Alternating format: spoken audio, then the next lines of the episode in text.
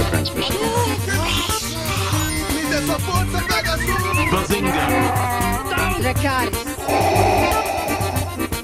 Balaio Podcast.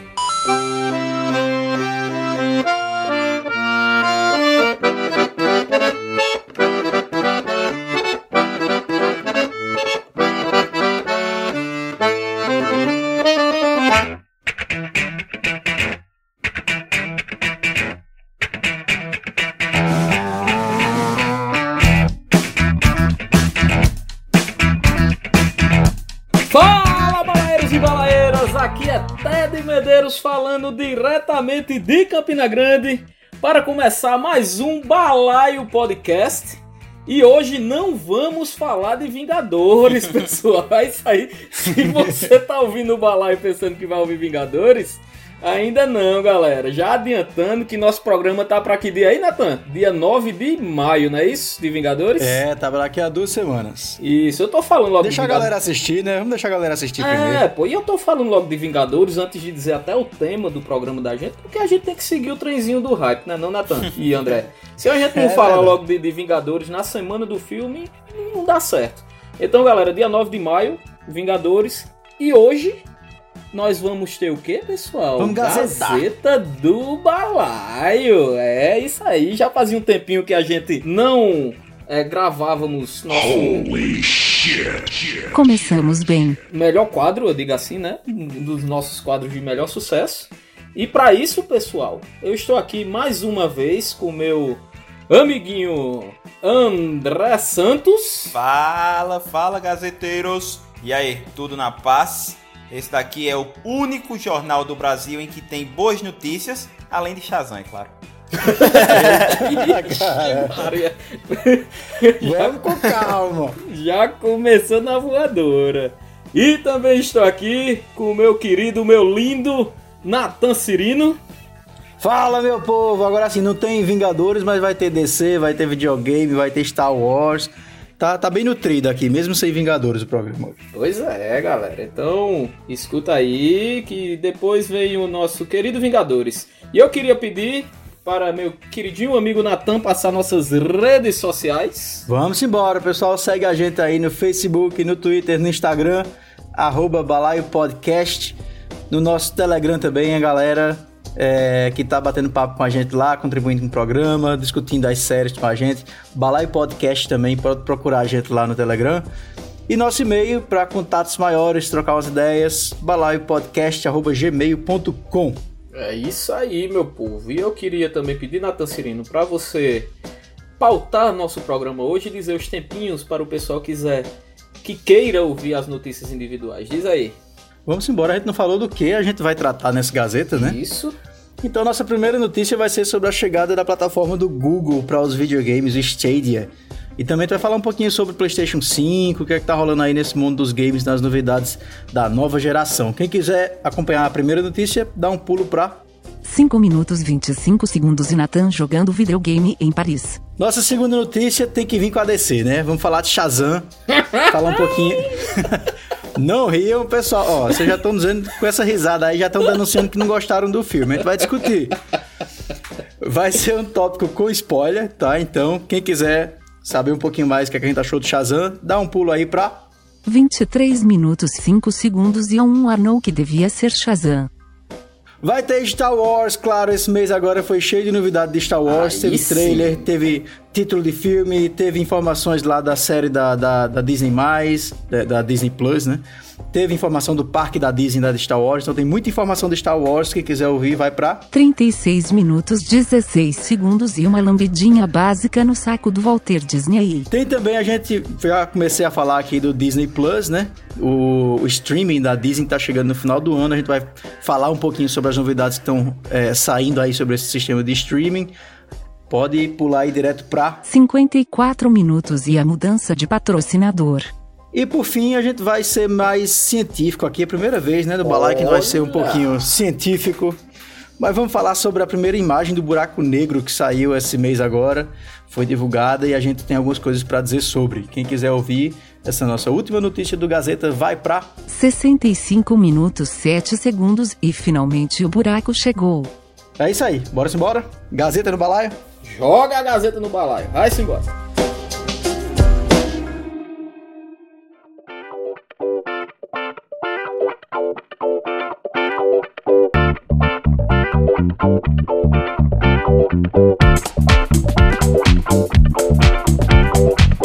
Chegando na primeira notícia, nossa primeira notícia vai ser sobre o Google. Ou a Google. Como é que diz? É o. Google ou a Google? A Eu nunca sei. O Google é o óculos, né, Nathan? A gente pode. é a Google mesmo. A pode Google. chamar- A gente pode chamar de a Google. Pois é, a Google mandou agora uma, uma notícia pra gente, né? Que vai lançar o seu sistema de games, sua plataforma, seu console, sei lá que porra é isso. Afinal de contas, o que é o Stadia, Ted Medeiros? Rapaz, Nathan, é um conceito um pouco já conhecido aqui por nós, é a questão de streaming. Só que, galerinha, não vão fazer streaming com vídeos, e sim com simplesmente jogos, um videogame. Você vai ter um videogame sem ter um console na sua casa. E é isto. É, uma Netflix, só É- de jogo, aí. Pronto, Nathan. Uma definição boa. Uma definição boa pra dizer. É, A principal dificuldade, principalmente aqui pra o BR, né? É que. Lá vem, né? É que a gente. É, A galera da Google especificou que vai ter que ter uma conexão de no mínimo 25 megas pra jogar liso no Stadia. Ah, rapaz, Então- o pessoal tá vendendo internet aí de 100 mega e tudo, como é que... Não, mas não é a do contrato, não, pô. É a que chega na casa da pessoa. Isso, Ah, porque no Brasil tem uma diferença, É, né? Isso aí isso- isso é- vale isso é- salientar pra você, ouvinte, que É. no Brasil você compra 100 e recebe Você quanto? contrata 10 100, mega. você, Mega. você contrata 100, É, paga é. 200 e recebe 10. Exatamente.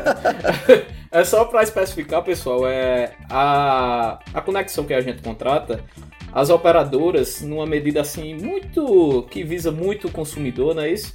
Elas só são obrigadas a entregar a 10% da velocidade contratada. Então, se você contrata uma internet de 100 megas, você vai ter entre 10, no máximo estourando 15 megas de internet aí na sua casa. Então, pessoal, É, então pra ter os 25 mega da, do Stadia, a gente vai ter que contratar 250, pois isso aí é, pois surreal pra gente. Pois é, exatamente. Então, pessoal, é assim, tá um pouquinho distante aqui do Brasil ainda. É, um pouco aí para, para os nerds de tecnologia, né? Um dos principais desafios é justamente o tempo de resposta que você vai ter no comando, né? Você vai mandar um comando no seu controle e esse comando vai ter que ir para um- um- uma central da Google, vamos dizer assim, e vai ter que voltar para você basicamente em tempo real. Então, é uma dificuldadezinha assim um pouco grande, né? Mas Mas vocês viram a demonstração da coisa lá do lançamento do Stadia, como é? não, Natan, a demonstração não cheguei a ver porque é o seguinte, eu já vou fazer mais uma vez aqui o advogado do diabo.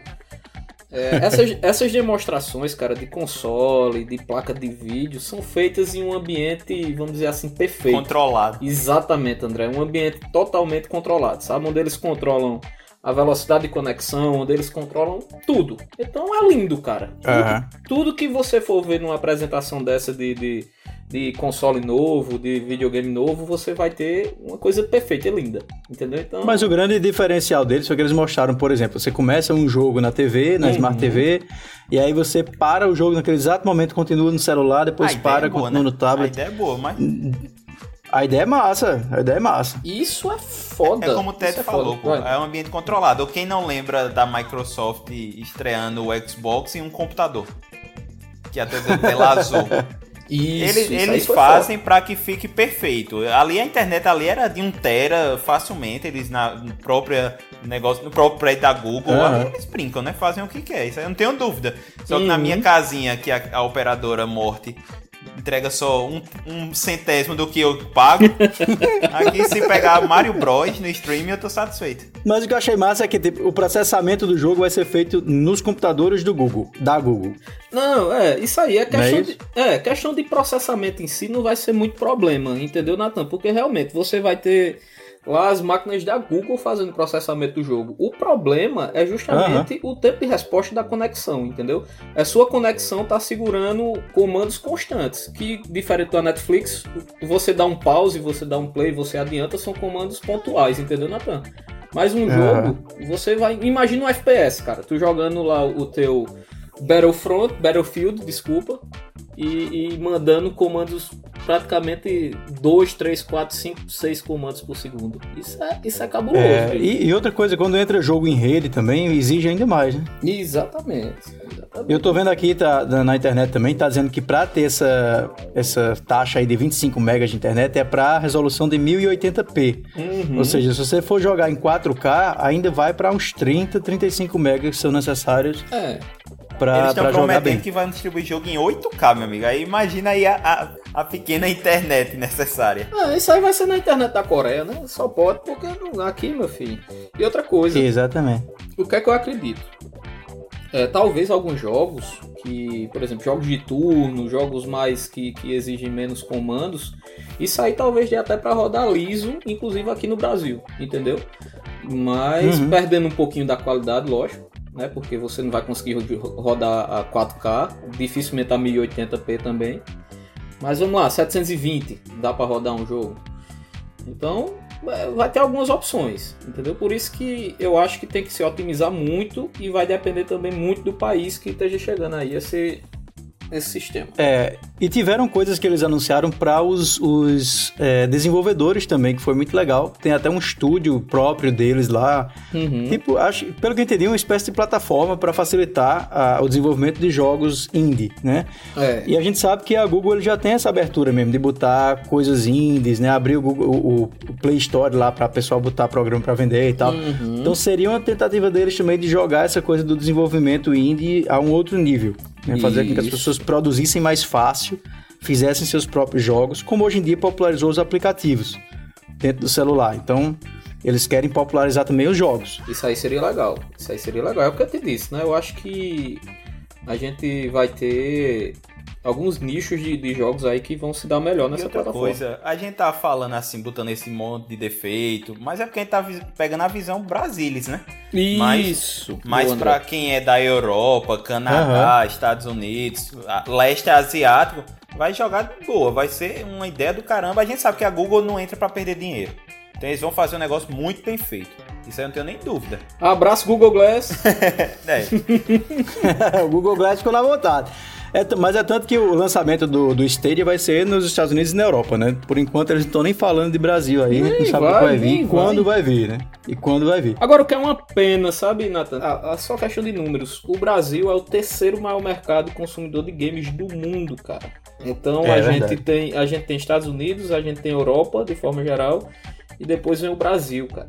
E a gente vê uma limitação dessa puramente por, por infraestrutura de rede que a gente não tem, tá ligado? Uhum. É, e é sabe o que é mais foda? Você vê que assim, a gente, nós somos o terceiro maior consumidor, né? Como você tá dizendo aí. Uhum. E ao mesmo tempo, o mercado de jogos ele ganha mais dinheiro hoje do que o mercado do cinema.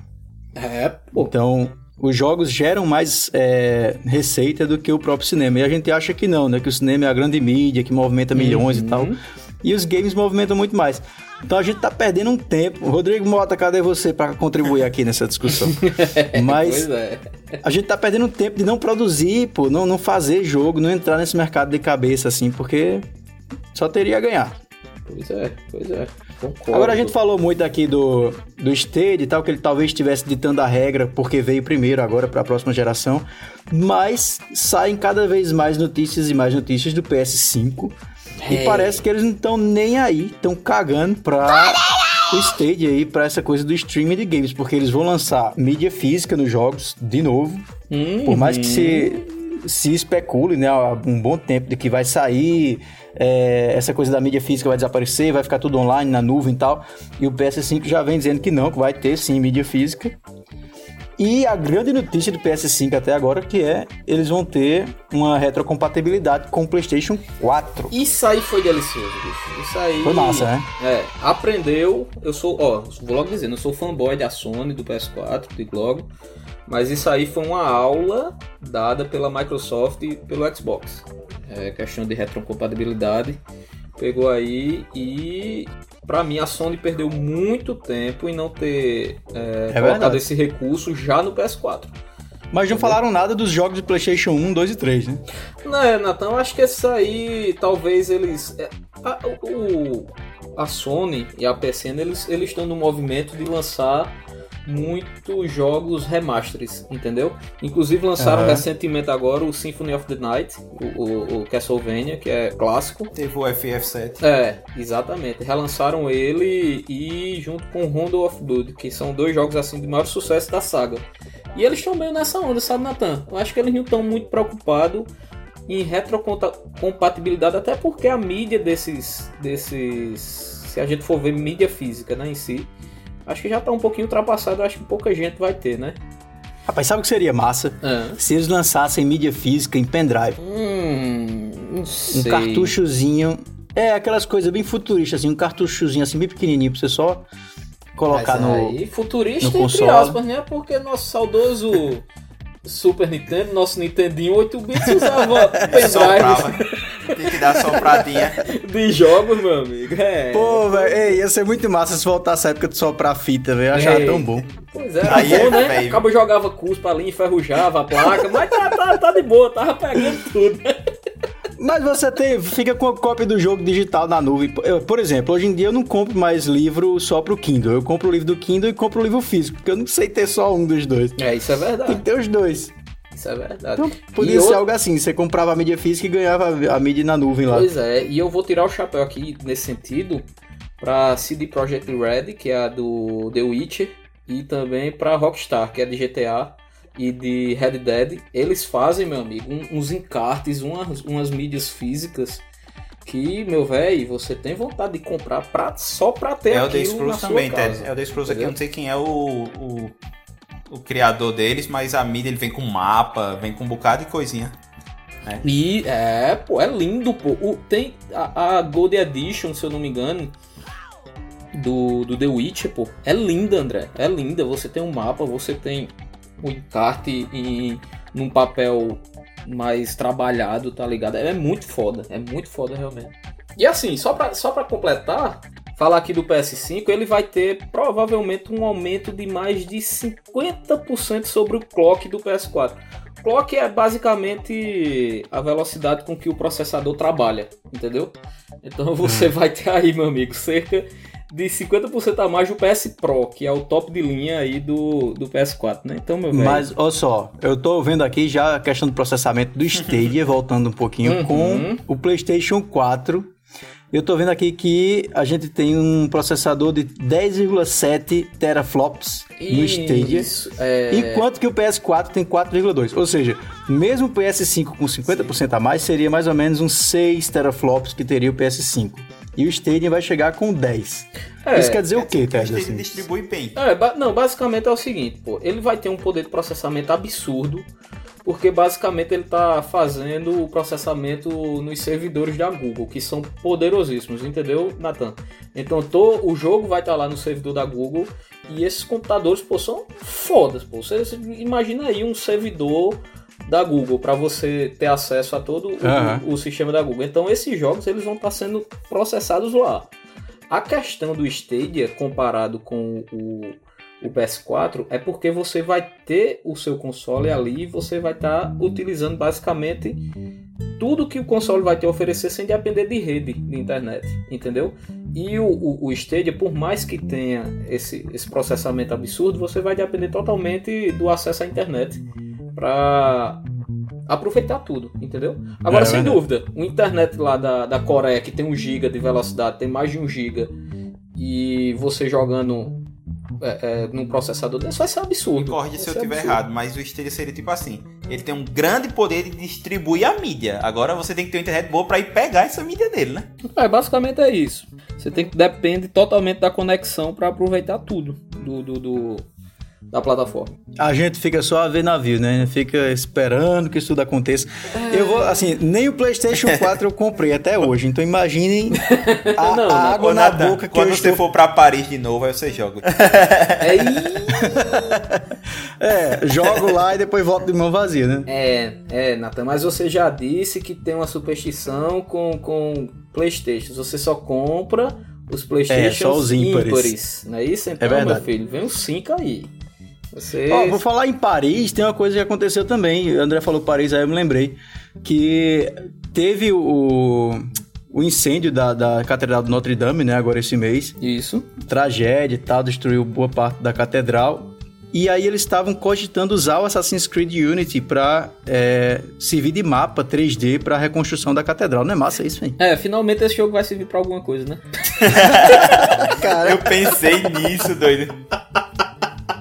O espírito de Rodrigo Mota está em você nesse momento. Pois é, e olha eu não que pensei- também eu sou fãzaço do... do Eu não Assassin's pensei que eu Creed, ia viver do- tempo bastante pra ver Ted criticando Assassin's Creed. pô.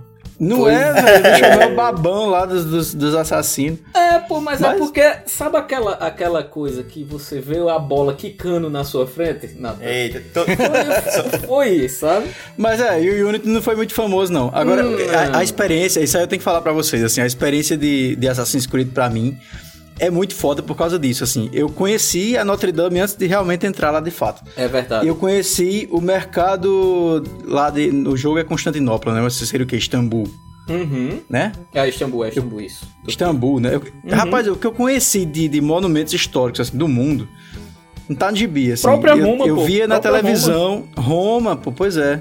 Eu via na. TV e aí eu, "Olha, rapaz, já tive aí, eu já... Pois é, isso de Assassin's Creed é foda. E pra É mim. perfeito. É, e pra mim, como eu- eu- eu- vocês sabem que eu sou também fanboy demais da, da, da franquia, é, às vezes a jogabilidade fica até um pouco de lado por essa experiência. Entendeu? De, Uhum. de você estar numa cidade e, e conhecer, realmente. Quando eu vi Notre Dame, pô, a catedral também agora no incêndio, eu fiz caramba, bicho. Eu já fui Eu aí. conheço, é. Eu, eu, eu É tava massa, nesse telhado, tá ligado? Eu entrei dentro dessa, dessa catedral e nunca fui lá. Então, é, é foda isso, velho. Muito foda, muito foda mesmo. Eu tive, eu tenho uma- um primo meu, pô, que ele viajou pra Roma e aí ele tava com um grupo de turistas lá, e eles dentro de Roma querendo achar o Coliseu, onde é que ficava tal, não sei o quê. Aí ele, tipo, começou a dizer assim, acho que é naquela rua, é por ali, é por ali e tal, e chegou. Aí ele falou, cara, como é que eu sei desse negócio? Será que é reminiscência de outra vida, tá ligado? É, E não, era- Era Assassin's Creed, pô. O famoso assassino Kleber, né, velho? O bicho é foda, velho. E outra coisa, viu? Eu tirar o chapéu também pra Ubisoft, que ela, além de fornecer os dados de Assassin's Creed, ela ainda forneceu o jogo de graça pra quem quisesse em homenagem a Notre Dame. Isso. Ah, é durante- verdade, é. Durante uma semana. Foi liberado. Agora não foi o jogo completo, né? Acho que foi só o, o modo multiplayer, uma coisa assim. Né, isso aí eu não vi, não. Mas assim, o jogo. Mas já é massa, né? Já é, massa. O jogo, assim, como um fã, como eu que joguei todos os jogos da franquia, o Unity é pra você conhecer a França, certo, pessoal? Não vá pensando que vai ser um jogo sensacional, aquela coisa que. Não, não é, não é. Entendeu? Então, vão conhecer Notre Dame, que é melhor no jogo. É o Han Solo da SEGA, né, né Ted? É.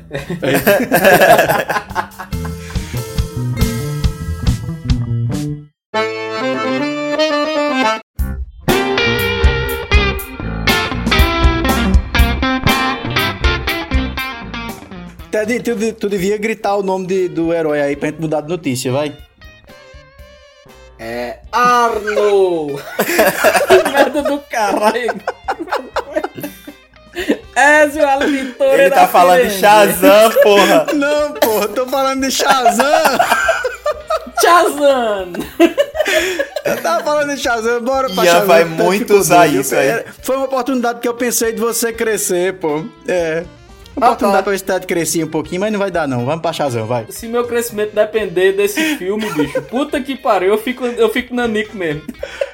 Shazam, e aí? Vamos embora falar do filme Shazam, vamos botar DC aqui. Ele, ele queria gritar Shazam, pô. Ele queria. Diga aí, ele, Eu ele, gritei podou, Shazam, mas não... É... ele podou a gente, a gente já iniciando a notícia, a gente tudo no clima. Ele, peraí, peraí, peraí, tem que começar Ele- ele queria ser- tudo pra gritar. Ele queria ser o irmão gordinho de Shazam que fica fortão, tá ligado? Teu rabo! Mas vamos lá, ó. Eu já vou começando a dizer aqui que a gente vai falar de spoiler, então se você não viu Shazam, dá uma puladinha aí. Mas Não veja. vocês estão condenando Shazam, ninguém viu nada bom de Shazam. Vamos, vamos começar a discutir isso aqui, porque não é um filme ruim. Ai, meu Deus do céu. Não, não é, é um filme infantil, assim, é um filme bobinho. Velho, é o seguinte. Eu vou, eu vou dizer exatamente, Natan, o que eu lhe disse quando a gente saiu do cinema. Os- as primeiras meia hora do filme, você ri. Você acha, caralho, a DC acertou, finalmente. Vamos ter um filme igual a, a Mulher Maravilha, que você se, você se, se empolga. Vamos lá, vamos lá. Aí, velho, depois da primeira meia hora você vai murchando, sabe? Sabe que, que, que é a expressão murchar? Porque você vê as piadas já ficando sem graça, forçando. Entendeu? Então, velho, não, não, Shazam não, velho. A impressão que eu tive é assim, ao início do filme eu concordo contigo, eu fiquei mais empolgado no início e tal, não sei o quê. Só que a, é, na medida que ele vai passando, a gente vai exigindo que as piadas diminuam um pouquinho, a coisa fica um pouquinho mais séria. Pelo menos eu esperei isso.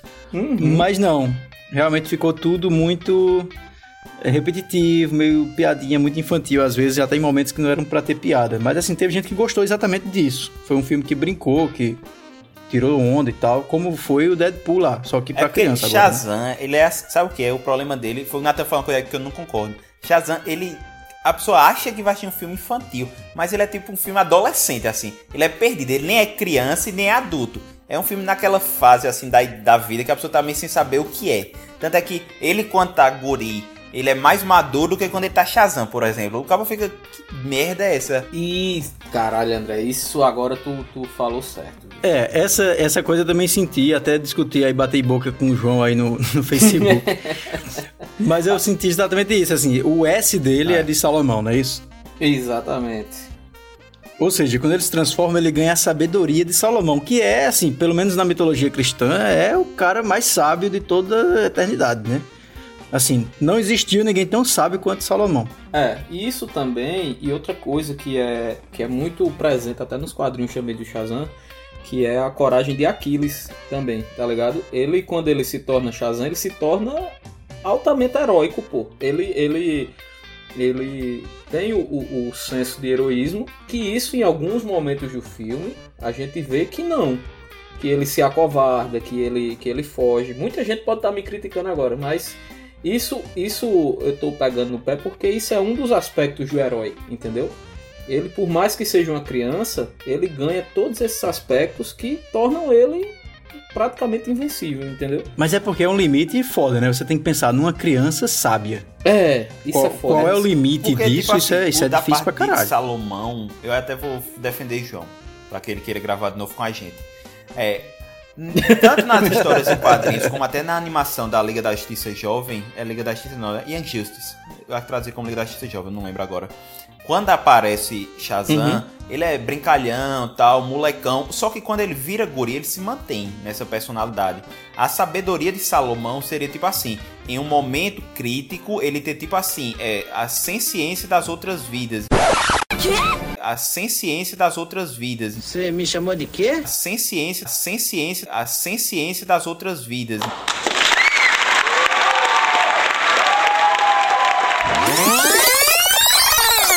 a ciência das outras vidas, entendeu? No momento decisivo ele vai tipo lembrar, ter uma experiência sobre ele. Só que a questão de coragem eu também fiquei puto, porque um, um dos arcos principais de Shazam, que tem até animação, é ele peitando o Superman, porra. Ele não tem uhum. medo pra nada, ele não abre pra nada. E lá é um molecão cheio de vontade, cheio de gosto, brincando excessivamente e eu não gostei não. Sem contar a roupa que tá horrível. Agora, em relação à sabedoria em momentos chaves e tal, então a grande sabedoria de Salomão, isso foi o que me deixou meio puto, assim. A grande sabedoria, sabedoria de Salomão que foi exercida no filme foi quando ele percebeu que de sete demônios saíram só seis. Aí eu falei, porra, que sabedoria do caralho. Não, eu quero perceber que de sete saiu seis. Aí, ó, tem um grande, sabe, grande sabe percepção. É, ele sabe contar. A grande evolução de Salomão foi essa. Que não foi nem ele, foi o irmão dele o que tem a deficiência. O irmão falou, ele tá com outro demônio no olho. Aí uhum. ele, ah, tá mesmo. Não, e eles, eles dizem, ó, é, o poder dele é no olho. Ou seja, tudo no filme é indicado pelos outros. Ele não resolve nada, assim. É, tira o olho, é. o demônio tá no olho. Até quando ele precisa resolver o filme, ele delega isso para os irmãos. Isso, isso. Agora sim, já defendendo um pouquinho aqui, que foi até a gente falou de Rodrigo Mota aqui na, no, no, outro bloco, e, e, eu conversando com ele lá na faculdade, ele, ele deu uma visão assim do filme, que ele gostou, ele disse a mim que gostou do filme, porque ele foi assistir com o filho dele com, e com a esposa, e tipo, e foi esse clima mais família também, entendeu o filme? Então, assim, eu acho uhum. que depende muito da vibe que você foi ver esse filme. Ele, como basicamente ele deu a entender, ele foi ver com o filho, foi ver com a esposa, algo mais despre despretensioso, sem nem querer julgar tanto o filme, entendeu? E acabou gostando. Mas uhum. é, é, é, a gente que, que não foi nessa vibe ver o filme, viu todos esses defeitos que realmente existem no filme. Aí a gente não, não, não pode deixar. E André disse aí que ele foi. ele não terminou. Puta merda, aquela roupa, velho. Que figurino. tosco, tosco, tosco. Parece figurinho daquele filme antigão, é, tá ligado? Você tá com espuma, pô. Não, mas isso aí, em relação a ser, ser antigão, acho que é um mérito. Porque assim, o filme, pelo menos comigo, eu senti muito aquela. A, a sensação de estar tá vendo aqueles filmes de herói da década de 80, final de 80, começo de 90. Uhum. Sabe, um Tim Burton daqueles origens. Sabe qual era o espírito de filme que parecia que eu tava assistindo? Um herói de brinquedo, bicho. Jura Isso, você, né? Parecia que eu tava herói de brinquedo, pô, assim, com as piadas excessivas. É assim, um filme bacana pra você assistir de noite na, na tela quente antes de dormir, tranquilo. Mas não com o que a gente espera que a DC acerte, pô. É, eu sou véio. fã da DC. Eu gosto muito mais da DC do que da Marvel, assim, como um todo. Só que no cinema a DC não tá conseguindo se achar. E eu acho que o grande problema da DC é o seguinte: ela, na tentativa de qualquer jeito de se achar, ela bota um filme totalmente diferente do outro. A pessoa não consegue enxergar um universo um, dentro dela. É, uma linearidade, né? Exato. É, não, é tanto que no final, quando chega o Superman lá, você meio que fica uma coisa meio estranha, assim. Fica, Exato. Sabe, parece, é, parece que não casou, assim, as coisas. Não, não é um mesmo e outra universo. coisa, aquela cena dele na escada lá da Filadélfia de rock. Puta que coisa constrangedora, velho. Eu, eu, eu tive, eu assisti no filme, eu tive vergonha alheia daquilo, sinceramente. É, eu, eu também. Eu, eu, me colhi na cadeira naquela hora. Pois é, velho. Pois é, eu achei constrangedor aquilo, sabe? Ali foi a gota d'água, sabe, Natan, do filme que eu vi. Porra, já tinha dado, velho. A gente já sabe o tom do filme. Não precisava dessa, desse exagero disso tudo. Véi, é. não, não, não, não, não, É, tem, teve a homenagem a Rock ali, teve homenagem também ao Quero Ser Grande, né? Tem, tem vários, é, uhum. é, várias homenagens de filmes da década de 80, 90 ali que foram interessantes, mas eu acho que alguns pontos como esse de rock mesmo passou a ser um desserviço, sabe? Não foi nenhuma homenagem, não. Faltou só eles homenagearem Shazam. Caralho! Eita! Não, mas vocês, gente, vocês não, a gente tá falando muito mal do filme, mas assim, é, tem que se ver como o Ted disse. Depende do público, depende da sua vibe pra ver o filme, depende se você queria realmente um filme década de 80, sessão da tarde pra rir e tal. Teve gente que foi sabendo disso e se sentiu extremamente contemplado. É tanto que as críticas do filme foram ótimas, né? Exatamente. Apesar de que no IMDB a nota do filme vem caindo, assim, semana após semana vem caindo. Mas a crítica recebeu bem. E ele tá com 300 milhões agora, terceira semana, tá com 300 milhões de dólares na bilheteria mundial. Não é uma maravilha, mas também não é. Já tá com o segundo confirmado. Inclusive, fecharam com o roteirista, que vai ser de novo Henry Gaiden, que já fez grandes sucessos para a história dos super-heróis. Já fez Shazam, já fez Homem-Aranha 3. só fumaço. Esse cara tem histórico, hein? Não, esse cara é bom. Esse cara é bom. Eu acho que vai vir um Shazam emo e 42 vilões no, no, no segundo. Eu acho que dancinhas constrangedoras, então, são o foco desse roteirista aí. Verdade, Natan. Ele gosta de uma dancinha constrangedora, desde Homem-Aranha 3. É, pois é. Olha só aí, referências, referências. Referências. Pra quem gosta de DC e tá triste como eu, assista o Retorno do Superman, a animação que saiu fantástica. Vale muito mais a pena do que. É, isso que eu ia dizer. Só pra completar, antes que Natan pula aí, rapidinho, rapidinho, rapidinho, animações de ADC, meu amigo, são superiores, assim, no nível imoral à questão dos filmes. Inclusive, eu vou dizer aqui, André, você é até um pouquinho mamilos, polêmico. É, chega perto, muitas vezes, de grandes sucessos da Marvel, se você for pegar. Ah, não, não, não bota chega, isso na fogueira, não. Chega, chega. Agora, vocês estão ligados que vai todo mundo pagar a língua com a DC esse ano, né? Não Pô, tá nem na pauta aqui, não tá na pauta não, mas vale a pena dizer vai, que saiu o trailer. Improvisa, Nathan. Do sai, caralho. Sai, sai, do teu, sai do teu, do teu, do teu molde aí. Improvisa, Nathan. Vai, vai agora, vai. Não, mas é porque saiu um trailer do caralho do Joker, do, do Coringa ah, com o Joaquim Fênix. Aí eu gostei também. E aí vai vir uma DC, velho. Massa. Só lembrando que Esquadrão Suicida lançou um trailer do caralho também. Véio, Só lembrando. Se errarem com esse filme, velho, não é possível. Se errarem com esse filme, manda fechar a porra da DC. É, é Fecha. É, porque... é verdade. É verdade. Porque não tem condições. Inclusive, é um selo novo, DC Dark. Aí tem a ver com tudo isso que o André falou também, dela tá tentando achar uma linguagem e tudo mais. Eu acho que quando forem pro DC Dark vai dar certo. Eu acho que é ali Amém. que a DC tá, sabe? É, até porque, até porque a gente já tem o, o, a trilogia de Nolan aí que foi mais nessa pegada que a gente Exato, tem que discutir aqui, né? A DC tem que entender que ela tá dentro desse mundo sombrio sim, assim, não adianta querer fazer piadinha, Deadpool, não. O negócio é DC e, e é um isso, outro mundo, é outra, outra coisa. coisa Nathan, e isso é até bom pra gente, porque desculpa aí, João, de novo, é.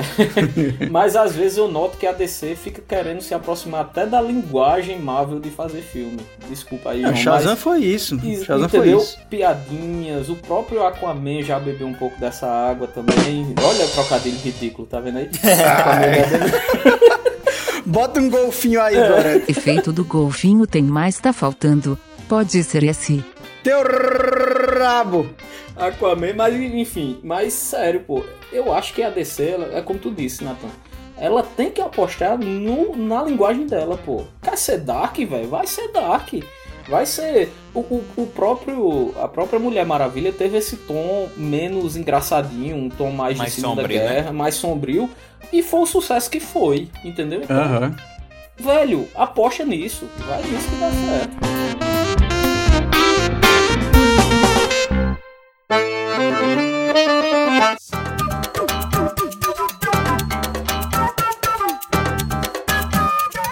Star Wars saiu com um bocado de, de novidade essas semanas agora, porque teve o evento lá do Star Wars, né, que lançaram primeiro. Eu vou deixar o trailer pro final ou, ou a gente comenta logo? Vamos conversar lá pelo trailer? Bora começar lá pelo trailer, bora? Vai bora. começar pelo trailer, né? Bora. Eita porra. E aí, o que, é que vocês acharam do trailer Primeiro o título, né? Que saiu o título do episódio até que enfim. É Ascensão Skywalker, né? Do, do, do, do, filme 9. Queria bater palmas pra Ray fatiando um TIE Fighter, né? Porque ela passou a manteiga ali com, com, com o sabre de luz. É... E uma coisa que eu observei, Nathan e André, é que os caras estão copiando assim na cara dura. Isso não é ruim, na minha opinião, porque eu sou fanboy de, de Star Wars louco. Mas se a gente vê o roteiro do, da trilogia nova, 6, 7, 6, 7, 8 e 9, eles estão meio que repetindo a trilogia clássica, né? Então você vê uhum. é, o Despertar da Força com a Nova Esperança, tem muito, é muito parecido, teve Estrela da Morte, teve a Starkiller lá também. Aí o 8, a gente tem o Império Contra-Ataca, a gente vê também meio que, o, que a Nova Ordem ganhando, e agora a gente vê Rey pelo que deu a entender no trailer, eu não sei se vocês viram isso também, ela já que meio já treinada, não é isso? Eu entendi é isso, que ela já teve um treinamento a mais. A Gloriosa volta do nosso Palpatine, né? O grande Palpatine voltando, exatamente. E ele tava lá, inclusive, no evento de Star Wars lançando o trailer. Foi ele que lançou o trailer lá. Pois é, velho. Agora, uma coisa, uma coisa que eu quero perguntar para vocês primeiro, aquela velha coisa, né? Quando saiu os últimos Jedi ou o último Jedi, todo mundo uhum. ficou, quem são, quem são, quem são? Uhum. A pergunta se repete agora. Quem é o Skywalker da história aí? Hum, Qual é o Skywalker que vai sofrer essa ascensão? Porque vão cagar o que fizeram com, com a Rey, porque o que eu achei que fizeram com a Rey foi muito foda, velho. Tipo, eles disseram, não, ela não é filha de ninguém, ela é filha de um catador de lixo e não tem mistério nenhum de pai e mãe, não. É ela mesmo, somente uma pessoa comum. Uhum. Isso eu achei um diferencial da porra do filme, assim, sabe? Do roteiro que tinha, vinha sendo construído até então. É. Se ela fosse o Skywalker agora, vai ficar um negócio meio estranho. Ia ser massa, sabe o que, bicho? Que desse uma reviravolta e Rey se tornasse a vilã e fosse a maior teoria de Star Wars, que é que Palpatine foi quem fez Anakin, na verdade, tivesse feito o Rey. Aí oh, isso aí não é, é nem seria. teoria, vice André? Isso aí eu ia até falar, isso aí foi confirmado na HQ de Darth Vader, já que, que a Marvel que é lançada pelo selo Marvel. Realmente quem, quem criou Anakin foi foi Palpatine.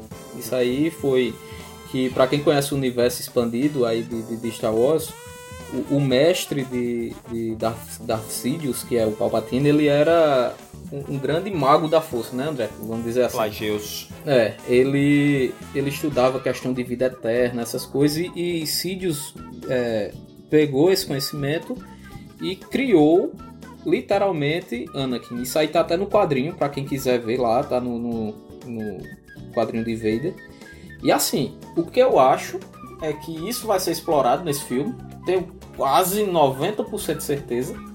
Porque deu a brecha que os Skywalkers estão totalmente ligados a, a, ele, né? A Palpatine. Ao invés de fazer isso com o personagem de Anakin, eles podem ter mudado a história para fazer isso com o Rey.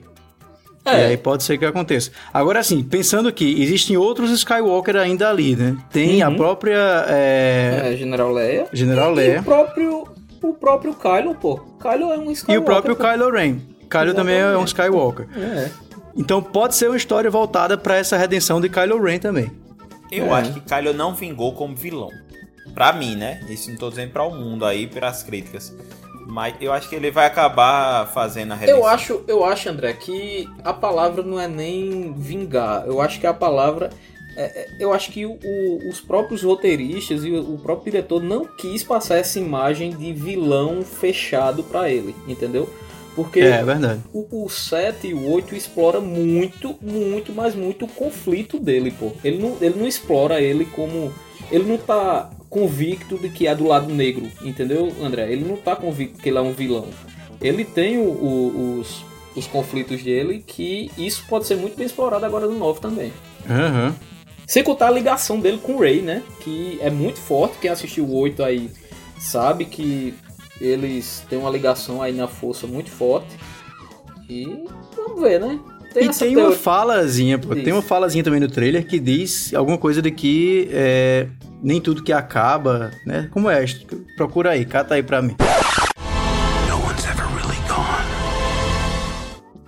E assim, acho que duas coisas que a gente, a gente tem que, que, que tentar descobrir aqui agora, né? Será que Palpatine tá vivo? Ou é um fantasma? Ou ele é um fantasma da força, né? Pronto, é, isso, é aí que eu quero chegar com essa frase de Luke no trailer. Pois é. Porque pode ser que é, Palpatine ele realmente seja só um fantasma da força. Se isso for confirmado, então isso vai dar margem para vir uma galera que já morreu também e que possa participar da história ou das próximas histórias a partir de reconstruções, mesmo computação gráfica, etc. O que, se ainda foi os diretores ou foi roteirista, não sei, falou, disse que já é certo que Palpatine vai ser o grande vilão do último filme. Eu li alguma notícia falando isso. Que até disse uhum. que ficou surpreso, J.J. Abrams, que até ficou surpreso que ninguém notou ou viu ele andando pelo, pelas cenas, entendeu? Na gravação. Então eu acho uhum. que ele uhum. vai ter uma grande importância. Que assim, a, a Spock, né? Como era o nome do cara que morreu sem fazer porra nenhuma? Snoke. Snoke. Snoke. Tu, tu tá indo pra, tu tá indo pra Star Trek é aí bonito, André. Mas é, o Snoke foi só uma pegadinha, né? Pronto. O Snoke foi uma pegadinha. Não me decepcionou tanto aquela desgraça que nem o nome eu decorei. Eu achava que ele ia ser uma, um foda. Pronto, Mas então, ele é, né? É, eu sou muito fanboy, eu sou, eu sou uma, uma Kenga de, de, de, de Star Wars, puta merda. É, é porque, bicho. Ele, ele, Snoke já discutindo aí um pouquinho fora do, do filme, Snoke ele era muito foda, André. Só que ele perdeu, ele, vamos dizer assim, ele foi morto justamente pelo erro que Palpatine também foi foi morto, foi supostamente morto, né? Que foi a soberba. Ele achava que estava controlando tudo ali e meio que foi cegado pelo próprio poder, entendeu? E acabou uhum. sendo fatiado, né? o que dentro do Sith é até normal, né? Exatamente, exatamente. Tem que ter uma fraqueza, né? Porque vamos, vamos, vamos falar a verdade. Os Sith sempre são mais apelão do que os Jedi. Isso aí a gente não, não tem nem não tem nem dúvida, né? É, uhum. Tanto é que a lei do dois, dos dois lá, que só pode ter um mestre e um aprendiz, enquanto Jedi tem uma fucking academia, né? E, enfim, é, é, é, é, muito apelão, é muito apelão, é muito apelão isso. Ó, oh, tem mais novidade de Star Wars também. Aliás, tem uma coisa que a gente não falou, que é o retorno do, do Lando, né? Isso, Lando, show, show de bola. Muito, muito massa, porque assim, ele voltar agora, porque no filme que a gente gosta muito lá, Eita, porra, puta que O solo. Eita. No solo, o, o, Lando faz, né? Você não vai pegar minha, minha nave e tal, não sei o que lá. E aí ele diz pra, pra o Han Solo, ele faz, eu vou pegar minha nave, nem que seja por cima do seu cadáver. Ou seja, Han Solo morreu de fato e ele volta para pegar a nave dele. Eu achei uma pois coisa é, muito massa. Pô, assim. é, é, massa porque Lando é o único ser possível na galáxia a poder pilotar a, a Millennium Falcon a não ser Han Solo, né? A gente sabe disso. Então, uhum. a, a, volta dele, velho, foda, foda, foda, foda, foda, foda. E era o último que faltava, assim, dar o ar da graça uhum, nessa é. trilogia. Exatamente. Não, ele e Palpatine, né? Que os dois estão voltando. Os dois estavam faltando voltar, voltaram agora. E outra notícia interessante, só pra gente fechar aqui, Nathan, é que o próprio, o próprio diretor do, do, da Disney, um dos diretores, ele disse que após o nono filme, a, a saga vai entrar em hiato é, de, de, Star Wars. Eles vão deixar a saga de filmes em hiato, até porque Han Solo, né? O filme Solo ele traumatizou. Decep... É, ele foi uma decepção de, de, de, de, tanto em bilheteria quanto em crítica. E ele mesmo disse, palavras dele, que é, é, os resultados do filme de Solo fez ele repensar na estratégia, né? Para não saturar, é, para não saturar a, a, a, franquia. Por favor, DJ, nunca lhe pedi nada, não decepcione Star é. Wars. agora sim, Star Wars não vai parar por causa disso. Vai ter agora é, algumas séries que vão chegar no Disney uhum, Plus, né?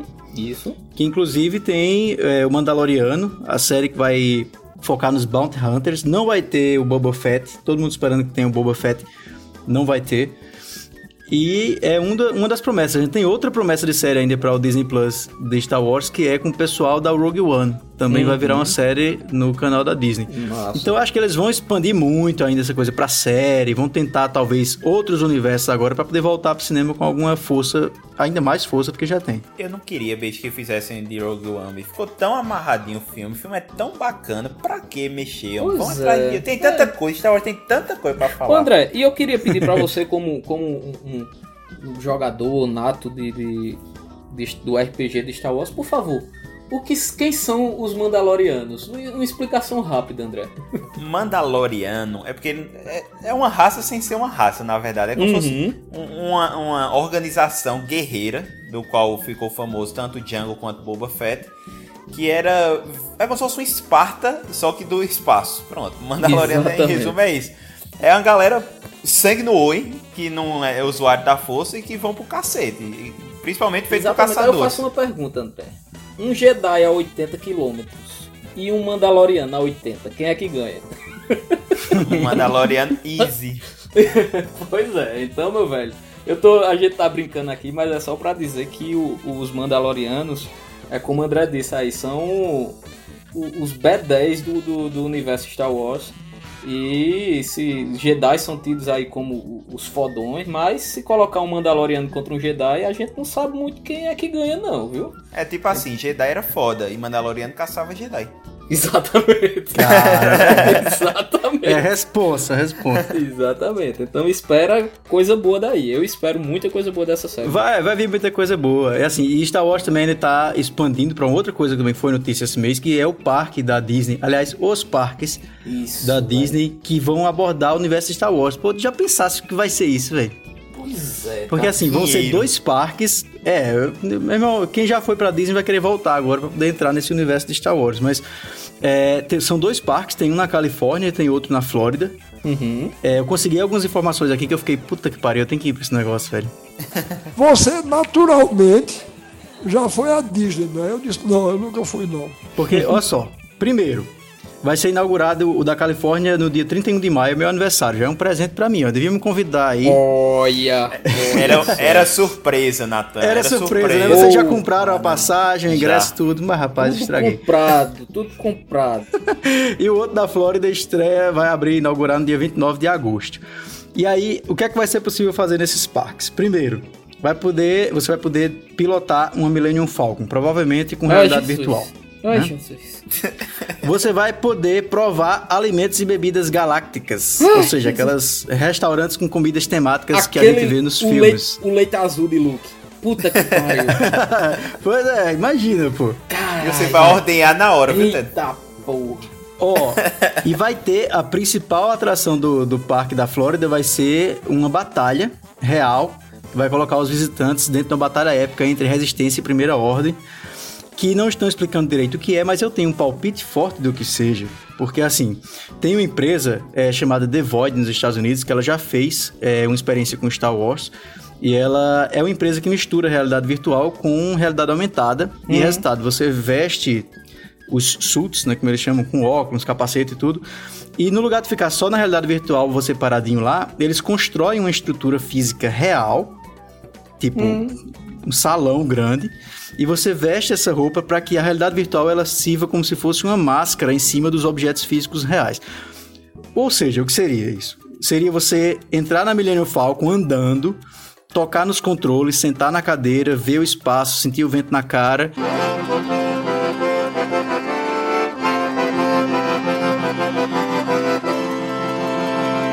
Interrompemos nossa programação para avisar a Nathan que o Millennium Falcon não tem quebra-vento e o espaço não tem ar.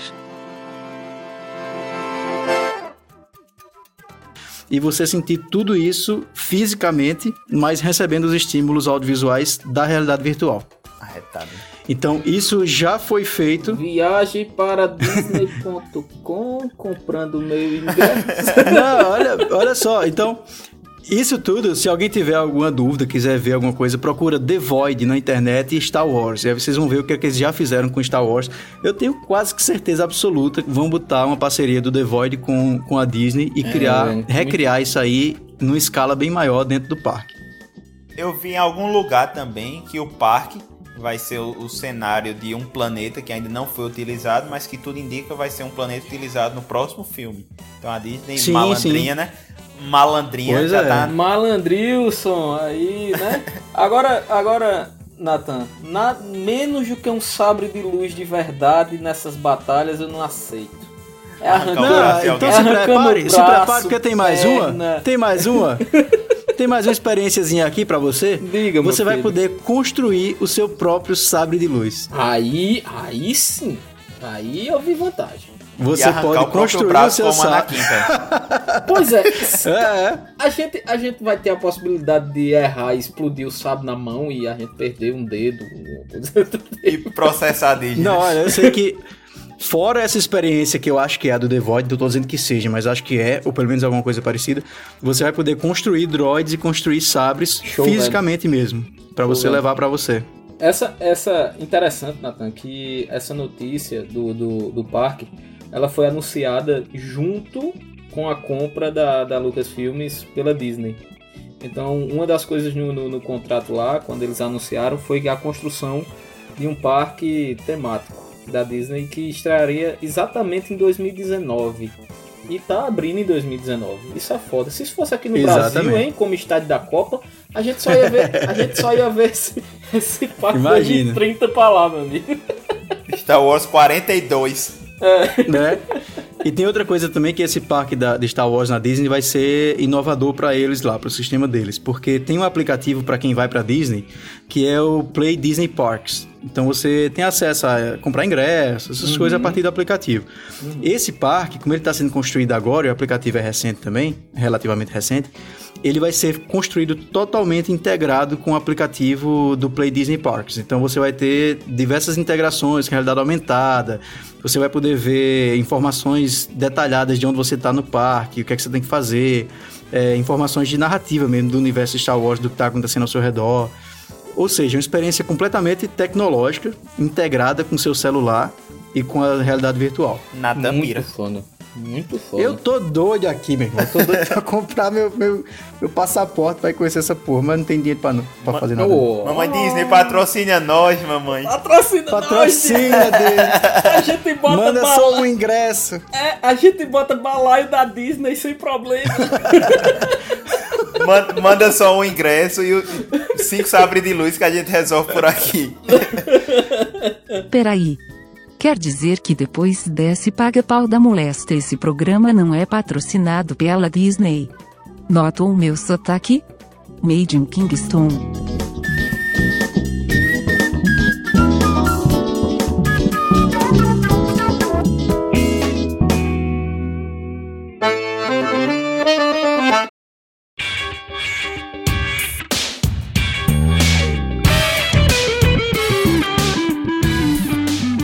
Chegou a, a logomarcazinha Disney Plus, eu não sabia como é que falava. pra- Eu ficava dizendo Disney mais. Disney Mai. Mas- Disney Mai. Disney mais. Disney mais. Pois é, o Disney mais chegou. A Disney Plus. Quer dizer, chegou não, né? Tá chegando no dia 12 de novembro, eu acho. Não é isso? É, por aí. Dia 12 de novembro, por aí, lá no final do ano. E tem muita coisa nova saindo aqui do, do Disney Plus, porque é, tem umas franquiazinhas meio fraquinhas, né? Assim, aderindo assim ao, ao serviço de streaming, tipo Marvel, Star Wars, Pixar. É, porque assim, né? A gente, a gente hoje a gente tem que dizer o que não está mais na Disney, né? O que a Disney não tem mais. Pois né? é, pois é. Pois é, eu acho que é só das grandes aí.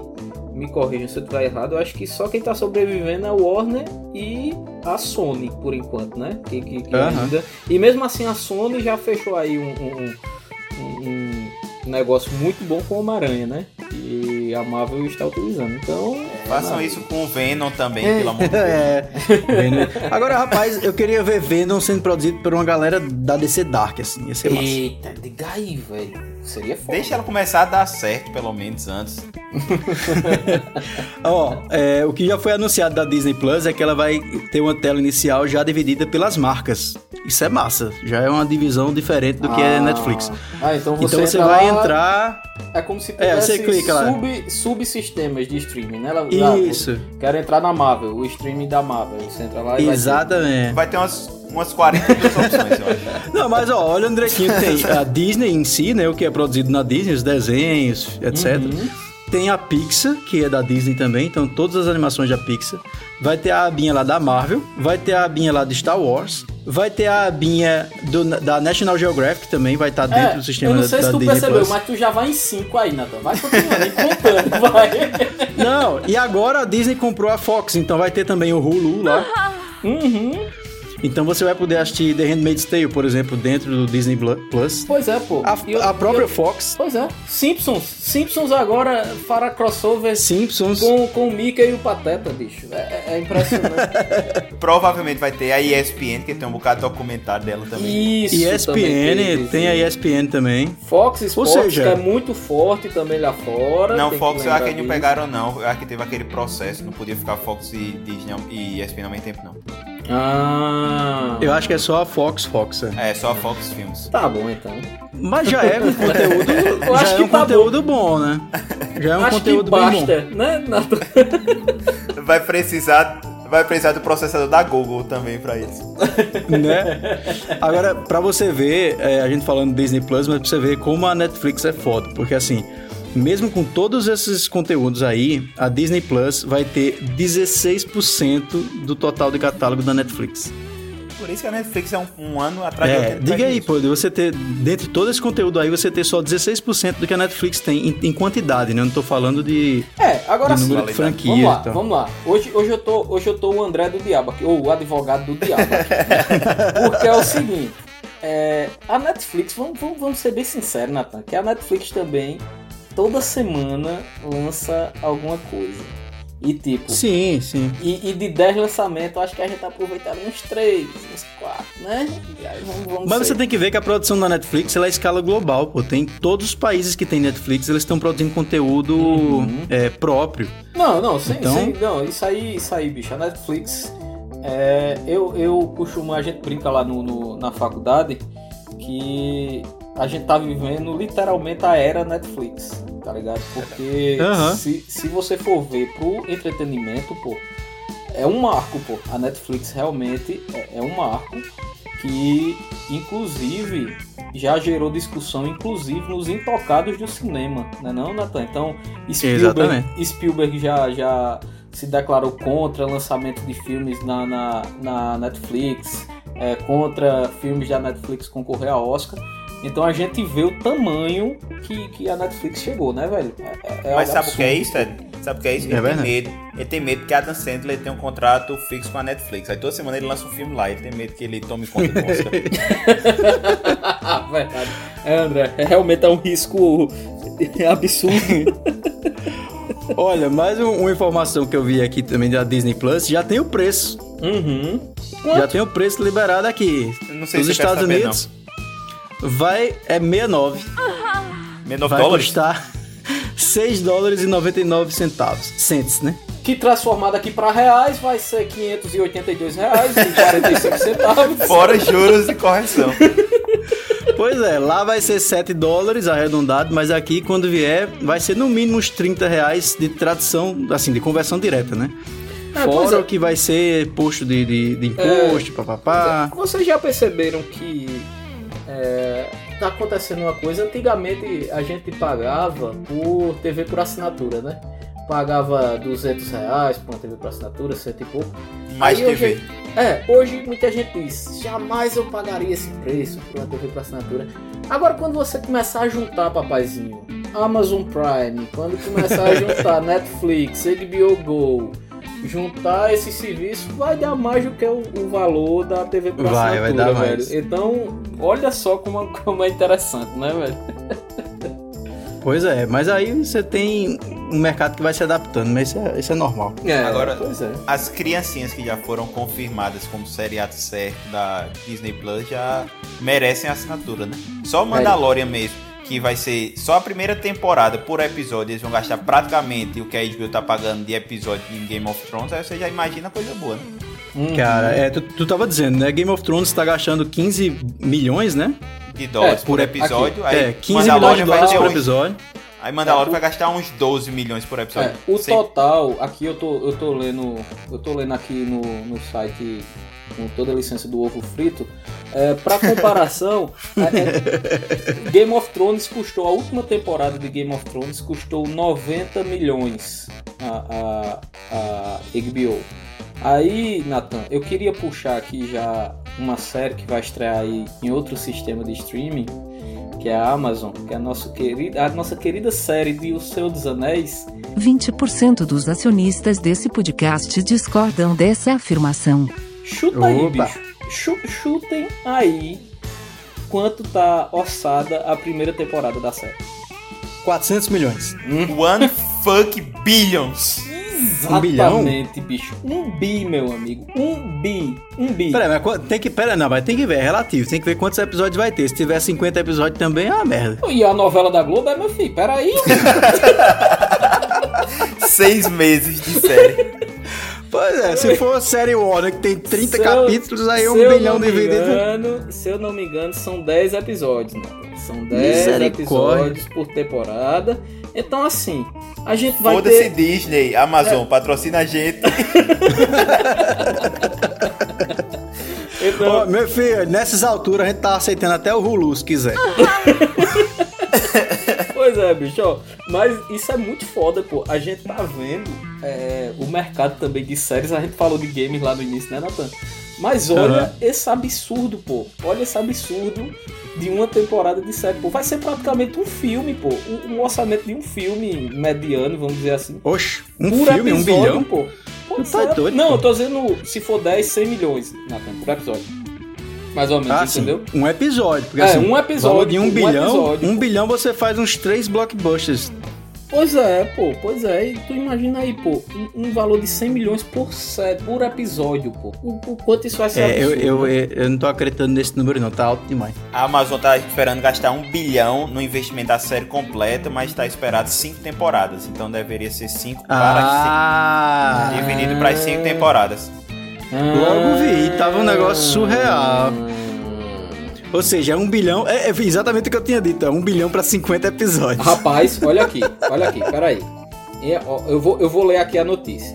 Em abril de 2018, o Hollywood Reporter divulgou uma grande reportagem sobre o acordo né, que a Amazon fez com o Senhor dos Anéis, afirmando que a temporada terá o valor de 1 bilhão entre, as compra, entre a compra dos direitos, despesas de produção Pera aí, e quem, contratação quem de tá equipe. falando isso aí é o que? O ovo frito? É, o ovo frito e O ovo a frito fo- tem razão. e a fonte do Hollywood Reporter, né? Que é uma fonte que é grandiosa aí, o, o, Pronto. o- esse, esse portal, né? Então assim, Então André tá errado. De acordo, Não. com, de acordo com Hollywood Reporter, a Amazon prevê gasto de pelo menos um bilhão com a produção. Os planos podem mudar, mas de acordo com as informações obtidas pelo veículo, a série terá cinco temporadas com no mínimo 10 episódios de uma hora cada. Então seria um bilhão para as cinco temporadas. aí, filho, Mesmo aí assim, é muito dinheiro. que é- Enfim, 200 milhões, meu amigo, seria uma média de 20 milhões por episódio. Mesmo assim é dinheiro pra caralho. Não, eu acho que a gente tem que entrar em contato com Beverly Hills, com Houston e, e procurar saber. por essa, por essa conta de um bilhão aí, seria, como o André tá dizendo, uns 20 bi- milhões por episódio. Hoje em dia Game of Thrones gasta 15. Então, É um bom tá dinheirinho, muito né? bem servido, tá muito bem É, servido. enfim, né? Vamos lá. Vai ser foda. Vai ser dinheiro. Bora falar do buraco. Bora. Ma- Joga o buraco. Sim, ainda, ainda, ainda tem confirmado Falcão Para de falar, e miserável. Soldado Invernal na Disney Plus. Falcão e Soldado Invernal na Disney Plus. Soldado Infernal. tá. Eita, mano. Invernal, porra. Soldado Invernal. Além de Gavião Arqueiro. Bora falar do buraco, caralho. Pode falar do buraco agora? Pode falar do buraco. Meu Deus do céu, o buraco que não chega. Vamos embora.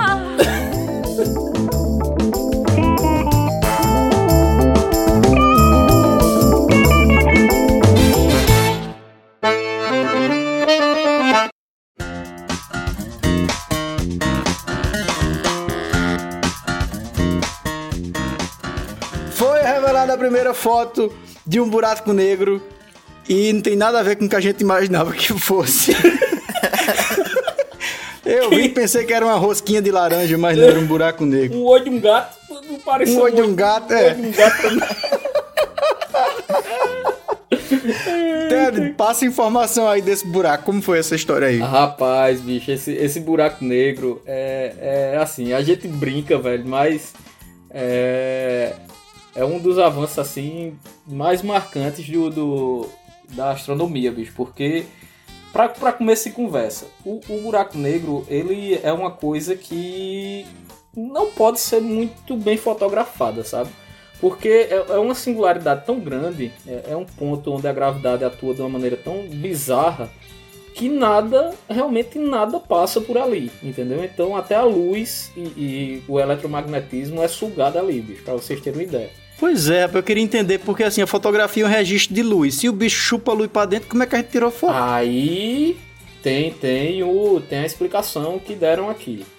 É porque a luz que a gente observa são gases que em volta do, do- da singularidade eles realmente eles são aquecidos a temperaturas absurdas e acaba gerando esse essa luz, entendeu?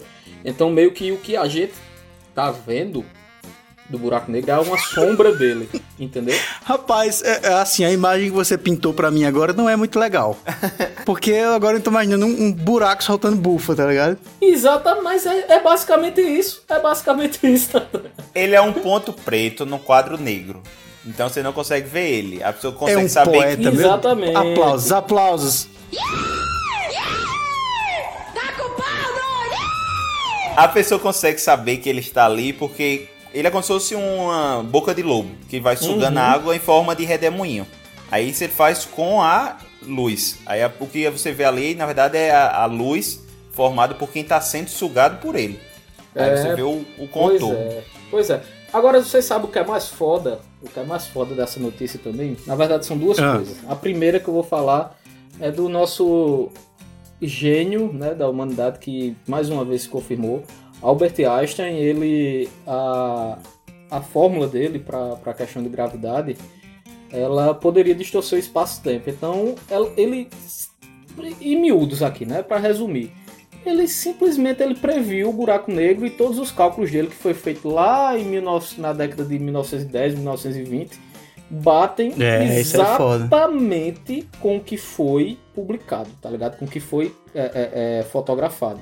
Inclusive tem, tem sites que divulgaram até o esboço do modelo de Einstein, de, de buraco negro. É simplesmente idêntico, pô. É, é, é- é uma coisa assim que, que você vê que o cara realmente era à frente do tempo dele de uma forma absurda. Rapaz, pô. e sabe, sabe o que é Absurda, mais pô. foda? Você imaginar que o pessoal tava fazendo isso na década de 10, de 20, ali lá atrás, prevendo Uhum. essas coisas, espaço, tempo tal. E aí hoje em dia a gente tá tentando provar que a Terra é redonda, velho. Não, não tá querendo Diga não, aí. Pelo amor de Deus, querendo provar, Natan. Eita, Natan, aí tu, tu foi É. longe, viu? Porque hoje em dia a discussão dos cientistas é acreditem, a Terra é redonda. Não, que não é pariu, discussão dos cientistas. Caramba, Natan, Natan, tu tá sendo um extremista demais agora, Natan. Não, claro, eu tô tirando onda, pô. Mas É. assim, imagina, que, É que porque- merda, né? é, pois a gente é. pensou que ia evoluir tanto no século XXI, aí chega hoje a gente tá tendo esse tipo de discussão. é Uns foda. doidos dizendo que a Terra é plana. E, a é. segun- e o segundo ponto, Natan, que aí eu achei mais foda, né? Qual, só, eu vou- vou- eu vou ser indiscreto aqui. Qual a tua idade, Natan, por favor? Pelo que tô vendo aqui na carteira de trabalho, dava pra se aposentar até com a nova previdência. 53. É, pois é. Pra lá dos 30, quase chegando nos 40, né? Aí eu e André, a gente tem 28, né, André? Tenho André já tá 29. com 29, eu com 28, então que- por que eu tô dizendo isso? Porque simplesmente é, quem liderou as pesquisas e quem liderou a questão da pesquisa do algoritmo para conseguir processar a imagem do, do buraco negro foi uma doutora, certo? Uma mulher que já não é tão comum se ver nesse meio né, astronômico, é, de 29 anos, doutora pelo MIT, Kate Bauman. É a idade dos gênios, pô. É a idade pois dos gênios. é, bicho. Pois é. Então vocês vejam, a gente aqui gravando nosso podcast maroto, né? Numa noite. Numa noite aqui bem marota, gravando nosso podcast, enquanto Kate Bauman, lá de 29 anos, simplesmente descobriu a primeira foto de um buraco negro, né? Então, meu amigo.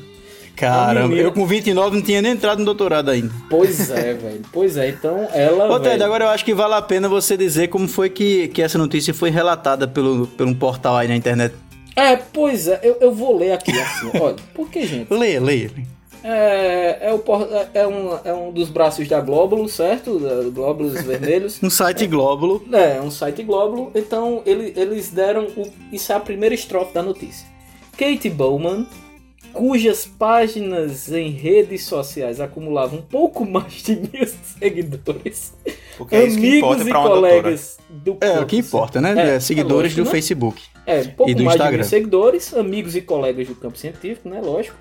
Acordou esta manhã com mais de 26 mil followers no Instagram e posts com dezenas de milhares de interações. E tudo isso por conta de quê, gente? De uma fotinha. Uma, uma única foto. Somente a primeira Meu imagem Deus. já registrada do buraco negro. Então, ou seja, lógico, né? O que vale hoje são seguidores. A gente tem que noticiar que ela saiu de mil para 26 mil, tal qual Betina do. do... Né? é, eu, eu, fui olhar o currículo dela, tem lá. primeira primeira importância, mais de 20 mil seguidores. Segunda importância, Exato. um buraco negro. Ei, primeira característica do currículo, eu tenho swipe up. Exatamente. Então, swipe up. Eu saí de mil seguidores para 26 mil por conta dessa fotinha aí, ó, gente. Vê aí a, a fotinha. Essa 3 Agora, em relação à foto, sabe o que é mais massa também? É. Várias, várias fotos que eu tinha que era de, de buraco negro, na verdade eram desenhos e eu não sabia. Eu pensava que era foto mesmo. tu assistiu Interestela pensando que era realmente não, um, um... Não, é porque tem um bocado de desenho, pô. E aí eu tinha, caralho, essa foto desse buraco negro, como é bonito e tal. Até hoje eu descobri que não existe foto de buraco negro, essa foi a primeira. Foi a primeira, o olho de um gato. E pra quem, pra quem não se informou, é, é, vale dizer que essa foto aí, na verdade, é a junção de várias imagens de satélites pelo mundo todinho. Ela Sim, fez sim. o. Aham. Como o Ted disse, ela fez os dados para que conseguissem todos eles focar no mesmo local para tirar. E é, É, é não sei quantas é, é. terabytes de não sei quantos de memória. Isso, eu tô, eu tô procurando isso nesse instante, André. Deixa eu ver se eu acho aqui. Você com a sua internet de 50 megas não conseguiria upar essa foto no seu Facebook, pessoal. Pois é, pois é. Então, então assim, tem alguns tera, terabytes de, de imagem aí que eu não vou procurar agora, senão a gente vai ficar aqui por 82 minutos, né? Então- Mas sério, gente, é assim, é o, a gente brinca, velho, com a imagem que foi simples. É, mas isso é um feito muito foda, velho. Muito, muito, muito foda. Né? Eu acho que todo mundo esperava que fosse um, um gênio aí da, da astronomia, da matemática, quando vê uma, uma doutora de de 29, 29 anos. Exatamente, velho. Isso é muito Uma foda. jovem. Isso é muito foda, isso é muito foda. Agora a pergunta que não quer calar: o que será que tem atrás do buraco negro, dentro do buraco negro? Misericórdia, Natan. Que pergunta capciosa você sanitário. fez agora. Pois. Interstellar mostrou, né, né Natan? É nossa Interestela? fo- É. Este- Estela, quem é Estela? Estela, Ah, cerveja, Inter- pô. Interstellar. A gente, É a a gente, a gente coloca. Teu English é from Jamaica. é, Interestela Artois. gente- exatamente, a gente bota duas estelas lado a lado e. Piada censurada por falta de graça. É, eu acho que isso aí é. Tá na hora da gente ir embora. Eu também acho, André. Eu acho que isso aí. Vamos, depois vamos, dessa- tá na hora, tá na hora. depois Pessoal, dessa- comenta com a gente aí, manda o que, é que vocês acharam das notícias aí. Se faltou a gente falar alguma coisa, se a gente falou alguma besteira também, manda e-mail pra gente, balaiopodcast.gmail.com. Nas redes sociais a gente tá como? Balaio Podcast no Instagram, no Facebook e no Twitter. Beleza, E pessoal? entra no Telegram da gente, ou no Telegram da gente no também. Telegram da gente e Spotify, a gente tá lá também bombando o Spotify, né, Natan? Estamos sim, estamos nos agregadores, no Spotify, em todos os cantos aí que vocês puderem achar, procurar a gente, vocês acham a gente. Então vamos embora. Pois é, gente. Vamos embora, vou ficar interestela ali, né? Tomar minha estrela. Dormir. Que amanhã, como, di- como dizia minha querida vovó, é dia de branco. Valeu, pessoal. Até mais. Valeu, até mais, até a próxima. É, galerinha, por hoje é só. Valeu, falou. Prego batido, ponta virada. Tchau. Tchau. Esse tchau foi bonitinho.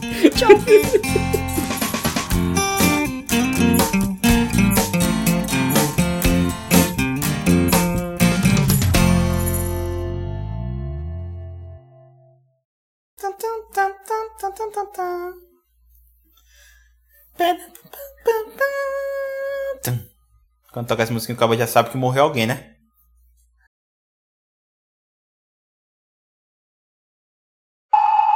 Eu sou uma, uma Kenga de, de, de, de Star Wars, puta merda. Teu, teu, teu, teu, teu, teu, teu, teu, teu rabo. Arno! Ar, ar, Arno!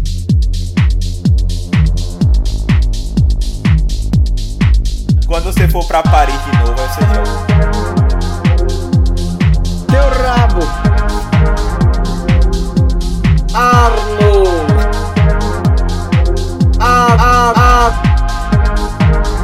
Arno! Quando você for pra Paris de novo, aí você joga. Arno! Teu rabo. Ar, ar, Arno!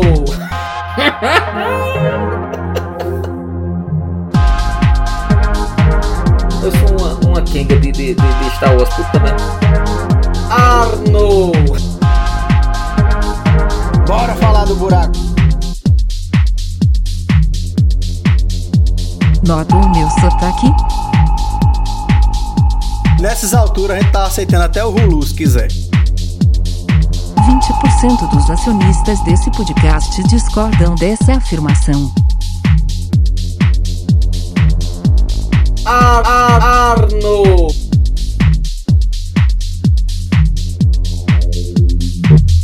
Teu, teu, teu, teu, teu, teu, teu, teu, teu rabo. Ian vai muito usar isso aí.